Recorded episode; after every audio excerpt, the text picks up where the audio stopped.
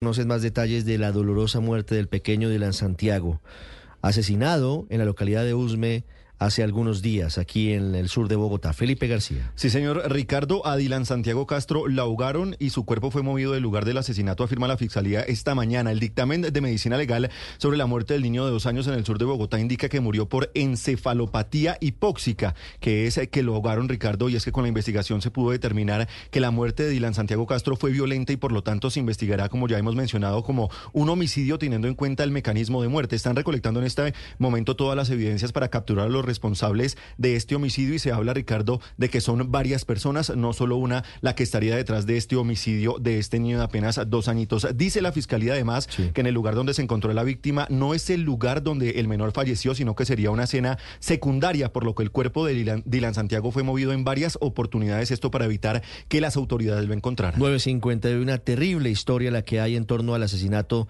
del pequeño Dylan Santiago Castro. La doctora Leonor Merchán es la directora de Fiscalías de Bogotá. Doctora Merchán, buenos días. Buenos días. La escucho lejos, doctora Merchán. ¿Usted se puede acercar al, al micrófono del teléfono si fuera tan amable? Sí, buenos días. Ay, le escucho perfecto. Doctora Merchán, quiero preguntarle inicialmente por esa última parte de lo que nos dice Felipe aquí en el informe. ¿Podría haber varias personas involucradas en el homicidio del pequeño Dylan Santiago? ¿Hacia dónde apuntan las investigaciones? Bueno, lo primero informar que eh, la fiscalía, digamos que inició la investigación eh, cuando fue reportado el menor por desaparición. Eh, se activa el mecanismo de búsqueda urgente y con el grupo de desaparecidos de la CIGIN iniciamos todas las labores propias de ese mecanismo de búsqueda urgente y es eh, posterior a esta eh, activación del mecanismo de búsqueda urgente donde desafortunadamente se encuentra el cuerpo ya del menor fallecido.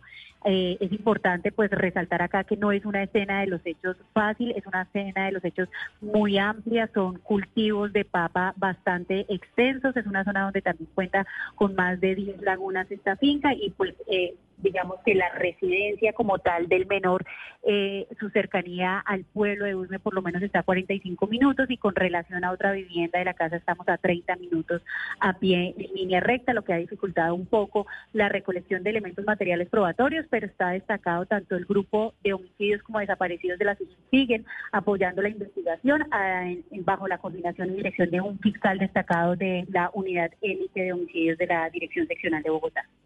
Directora, el niño tenía muestras de descuido e incluso nos mencionaban los investigadores allí en el punto que fue encontrado en un lugar donde no lo habían asesinado, que es un, es un segundo lugar. ¿Qué se sabe de la muerte entonces de este menor? ¿Cómo lo mataron o en dónde lo mataron?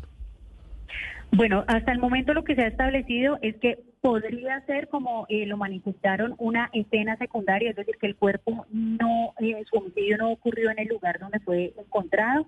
Se hizo una inspección al lugar de los hechos bastante amplia que eh, cubría tanto la residencia del menor donde estaba allí con su madre y al parecer algunos de los trabajadores de la finca y asimismo el lugar o el terreno que fue un surco en medio del cultivo de papa donde fue hallado el cuerpo. Manejamos esas dos escenas y eh, hicimos como una recolección de elementos materiales probatorios tanto en la residencia como en el lugar donde fue dejado el cuerpo.